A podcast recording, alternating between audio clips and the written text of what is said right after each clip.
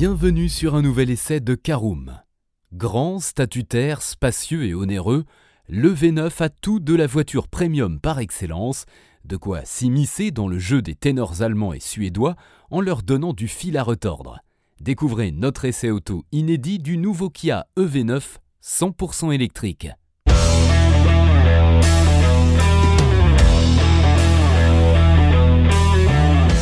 Bonjour et bienvenue pour un nouvel épisode des essais de Caroom. Chaque mercredi, on vous partage nos expériences, avis et notes sur les modèles que nous essayons pour répondre au mieux à vos besoins sur l'automobile.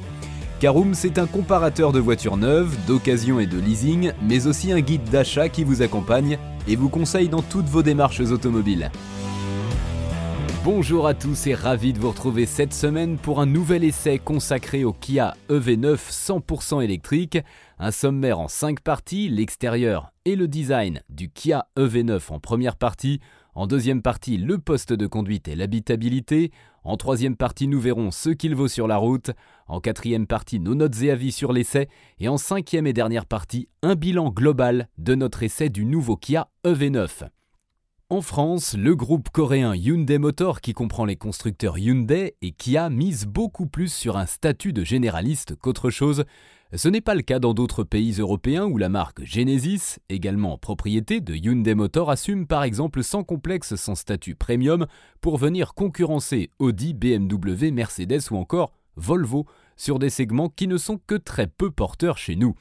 Mais une fois n'est pas coutume, l'Hexagone a droit cette fois-ci à l'EV9, un grand SUV électrique qui vient chasser sur les plates-bandes des Mercedes EQE SUV, Volvo EX90 et autres BMW iX, dans une moindre mesure puisque ce dernier ne propose que 5 places, car la véritable force de l'EV9, c'est d'offrir un espace intérieur immense et 7 places de série, ce qui a de quoi rappeler les années 2000 où les monospaces étaient rois. Pas question toutefois de parler de silhouette monocore en 2023, et le look de l'EV9 reprend sans ambiguïté les codes des SUV qui ont envahi les rues depuis plus d'une décennie.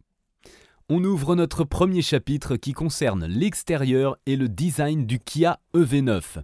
Alors entre le concept car présenté en 2021 et le modèle de série 2023, peu de choses ont changé. Le plus flagrant est évidemment l'adoption de portières arrière conventionnelles ainsi que la présence d'un montant central sur le Kia EV9 en lieu et place des portes arrière suicides du concept, mais pour le reste il faut sortir la loupe. La signature lumineuse à LED est quasiment identique, le mélange de surface plane très simple et de quelques arêtes saillantes est toujours présent et la teinte de lancement reprend même celle du concept. On remarque en revanche que les jantes en triangle laissent place à un design en croix, que ce soit pour la monte de base en 19 pouces ou celle de 21 pouces comme ici réservée à la finition haute GT Line.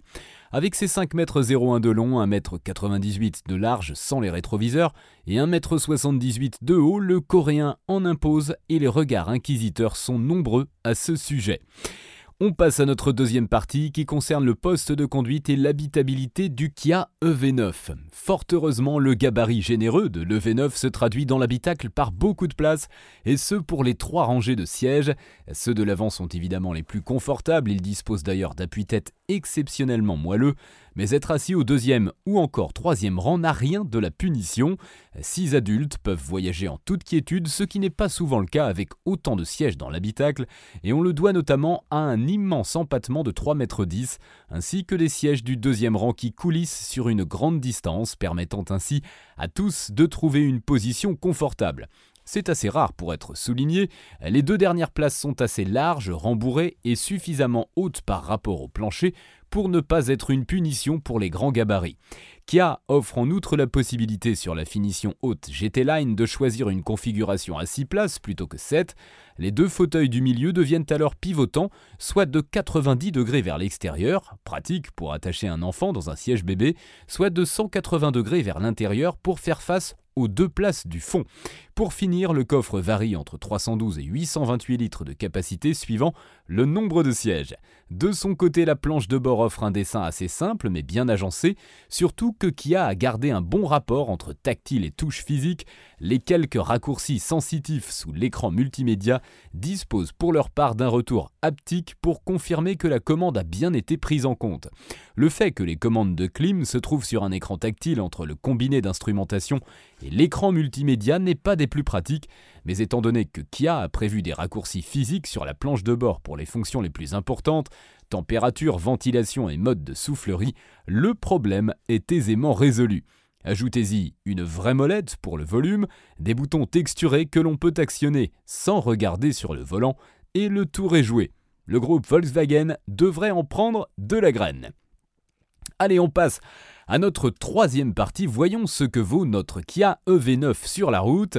Eh bien, il dispose tout d'abord d'une immense batterie de 99,8 kWh. Cela veut dire deux choses que l'autonomie WLTP annoncée entre 505 et 563 km suivant les versions malgré un physique pas franchement favorable, mais aussi que le poids est monstrueux à 2569 kg à vide pour être précis en version 4 roues motrices. Malgré tout, le comportement routier sur le sec est à la hauteur avec des prestations qui n'ont rien de ridicule pour une auto n'ayant ni roue arrière directrice ni barre anti-roulis active.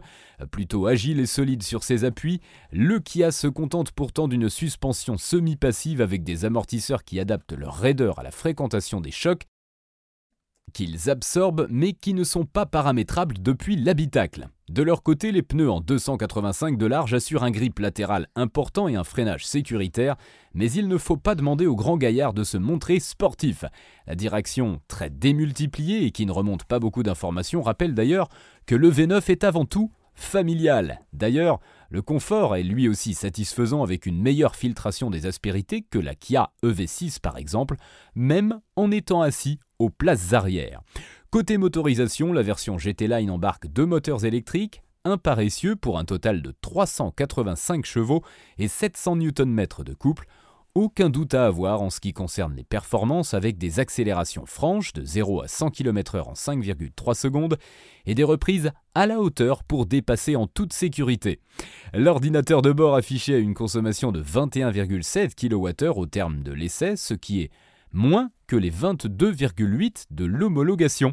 De quoi parcourir 450 km sur un trajet mixte sans trop de soucis. Le vrai point noir vient comme d'habitude des aides à la conduite très envahissantes chez Kia et Hyundai. Impossible de configurer sa voiture comme on le souhaite et de ne plus y toucher ensuite. Il faut forcément retourner dans les menus des ADAS à chaque démarrage pour désactiver ce que l'on ne veut pas, hautement agaçant pour ceux que l'assistana rebute, mais ce n'est malheureusement pas parti pour changer. Voilà pour cet essai en route, on passe à nos notes et avis sur l'essai du Kia EV9. Vous connaissez le principe, quatre catégories sont en lice et on donne une note sur 5 pour chacune d'entre elles esthétique, conduite, praticité et rapport qualité-prix. On commence par l'esthétique, c'est un 3 sur 5. Le V9 n'est pas le plus gracieux des SUV, mais son look de concept car fait mouche. En conduite 4 sur 5, confortable, pas flemmard et performant en version GT Line, le V9 est agréable à mener. En praticité 4 sur 5 également, le Kia EV9 dispose de la même modularité avantageuse que les monospaces d'antan et garde un coffre décent même en 7 places. Enfin, en rapport qualité-prix 3 sur 5, fondamentalement cher mais abordable pour sa catégorie, le V9 est un peu entre deux eaux. Voilà, c'est l'heure de faire un bilan global de notre essai du nouveau Kia EV9, et Kia tente une incursion osée sur le segment des grands SUV électriques premium avec le V9. Alors forcément, son ticket d'entrée de 73 000 euros, comprenant un seul moteur de 204 chevaux, voire 86 000 euros en finition haute GT Line obligatoirement associée à la double motorisation de 385 chevaux cumulés, a de quoi faire ticker. Mais outre un équipement très complet de base et pléthorique en GT Line, le V9 est aussi en réalité très bien placé face à un Volvo EX90 qui démarre à 89 500 euros et un Mercedes-Benz EQE SUV qui s'affiche carrément à 93 400 euros au bas mot. Il va falloir convaincre les 1000 clients français que Kia espère toucher en année pleine de commercialisation, mais si ce n'est un déficit d'image sur un segment, où cela compte beaucoup, le V9 a de belles cartes en main pour réussir.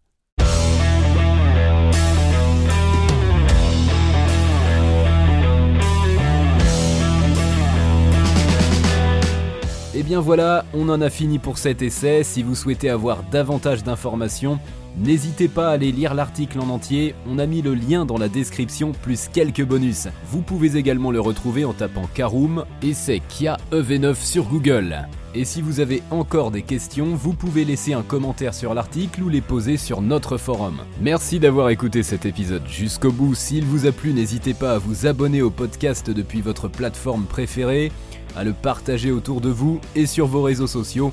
On en profite aussi pour vous demander de nous laisser une note et un avis sur Apple Podcast. Votre avis nous aidera à gagner en visibilité, ce serait vraiment sympa de votre part.